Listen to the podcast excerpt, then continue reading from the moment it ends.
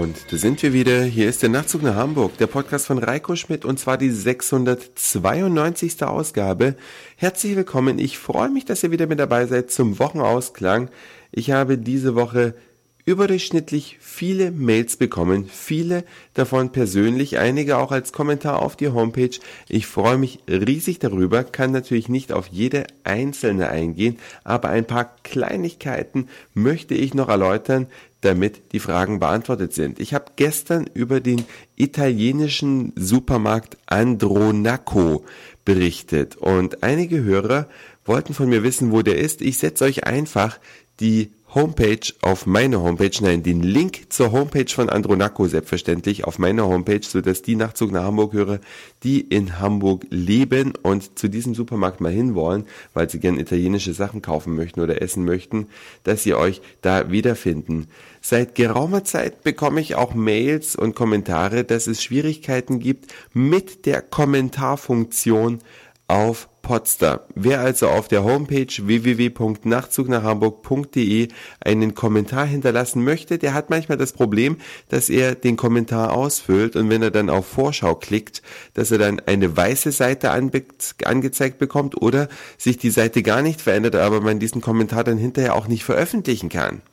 Deswegen mein Tipp. Es sollte funktionieren mit den aktuellen Browsern. Wenn ihr also den Internet Explorer 6 oder 7 einsetzt oder auch Opera, und zwar in der Version 9 oder Firefox, die aktuelle Version weiß ich im Moment die Nummer nicht, oder wenn ihr einen Mac habt, den Safari 3.0 benutzt, gibt es keine Probleme mit der Kommentarfunktion. Zumindest sind mir selbst noch keine bekannt geworden. Vielleicht gibt es auch manchmal ein Problem, dass bei Potzer das technisch nicht funktioniert. Aber generell sollte es auf jeden Fall funktionieren. Deswegen mit einem aktuellen Browser dürfte es kein Thema sein. Viele haben ja auch geschrieben zum Thema Leitungswasser schmeckt, schmeckt nicht. Die Meinungen gehen da sehr auseinander. Die einen sagen, sie wohnen in Gegenden, wo das Mineralwasser nicht schmeckt. Ganz klar, äh, wo das Leitungswasser nicht schmeckt. Jetzt habe ich es auch noch verkehrt rum gesagt. Also wo das Leitungswasser nicht schmeckt, die greifen dann gern zum gekauften Wasser in der Flasche zurück.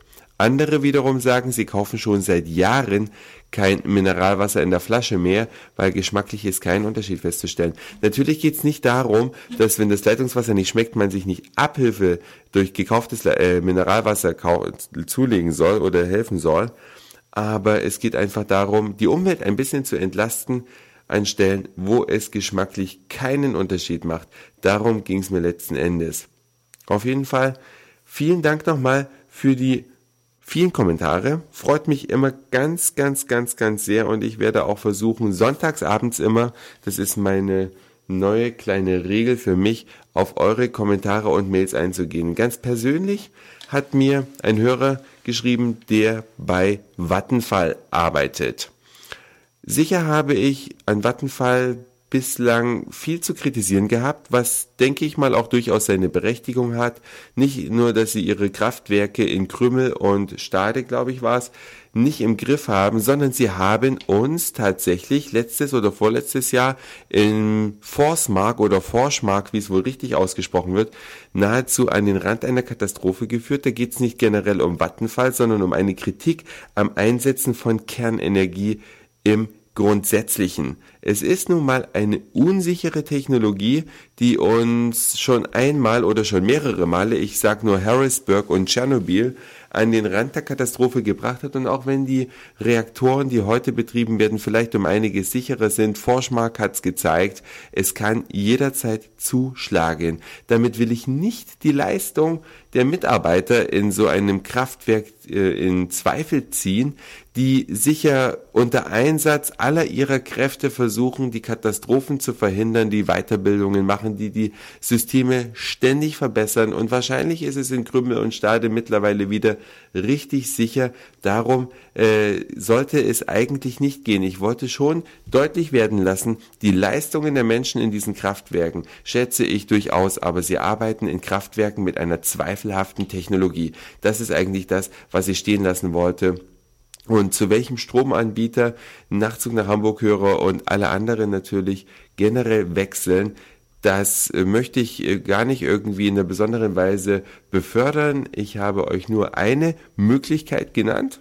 Das ist die Homepage Nachtzug nach Hamburg, wo man halt zu einem Anbieter wechseln kann, der schon mal wesentlich günstiger ist. Aber wenn ihr euch ganz objektiv beraten wollt, dann geht auf www.stromseite.com www.energieverbrauch.de, dann könnt ihr euren aktuellen Jahresenergieverbrauch eingeben und dann sehen, wer ist wirklich der günstigste Anbieter und dann fallt ihr auch nicht auf bestimmte Unternehmen herein, wie zum Beispiel E.ON. E.ON ist ein relativ teurer Anbieter, im Ranking jedenfalls, und E.ON macht derzeit Werbung für E wie einfach. Diese E wie einfach Werbung ist nirgendwo zu übersehen, an der Berliner Charité klebt sie riesengroß. Sie klebt bei Blom und Voss, habe ich heute im Hafen gesehen, auch in riesengroß und soll suggerieren, dass es sich da um ein günstiges Angebot handelt. Wenn ihr einfach auf stromseite.de geht, euch mal eingibt, wenn ihr einen Ein- oder Zwei-Personen-Haushalt habt, dann ist Evi einfach ein sehr teurer Anbieter. Natürlich ist er etwas billiger als E.ON selbst, aber auch nur eine Nuance billiger und es gibt Anbieter, die wesentlich billiger sind. Also, wenn ihr schon euch äh, Gedanken macht, den Stromanbieter zu wechseln, dann lasst euch bitte nicht verarschen. Ist zwar jetzt äh, ein geklauter Claim, aber da ist auf jeden Fall was dran. Man muss doch durchaus wachsam sein. Ja, jetzt ist die Woche tatsächlich zu Ende gegangen und manchmal braucht man ja für Freunde ein kleines Geschenk und dann ist es Sonntag. Alle Geschäfte haben zu. Nicht alle, sondern in Hamburg haben natürlich auf der Reeperbahn die Geschäfte alle geöffnet und am Bahnhöfen kann man auch noch ein bisschen einkaufen gehen. Aber wer vor allen Dingen immer offen hat, sind Tankstellen. Fast immer jedenfalls. Und ein besonders lustiges Geschenk für einen Freund, der im Krankenhaus war, welches ich heute gekauft habe, das habe ich euch auf der Homepage www.nachtzugnachhamburg.de mal abgebildet. Und zwar handelt es sich um eine Herrenhandtasche.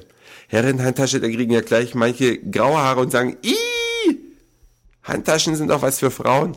Ja, aber es gibt auch Handtaschen für Männer. Und was für eine spezielle Herrenhandtasche das denn ist und dass man damit durchaus Sympathiepunkte auch bei Männern sammeln kann, das könnt ihr euch gerne auf der Homepage anschauen bei www.nachtzugnachhamburg.de. Das war's für heute.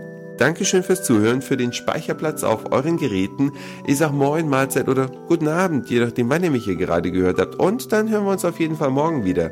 Wieder aus der Freien und Hansestadt Hamburg. Euer Reiko.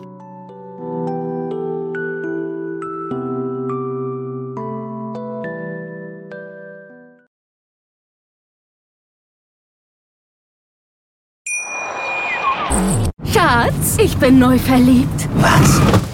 Drüben. Das ist er. Aber das ist ein Auto. Ja, eben. Mit ihm habe ich alles richtig gemacht. Wunschauto einfach kaufen, verkaufen oder leasen. Bei Autoscout24. Alles richtig gemacht.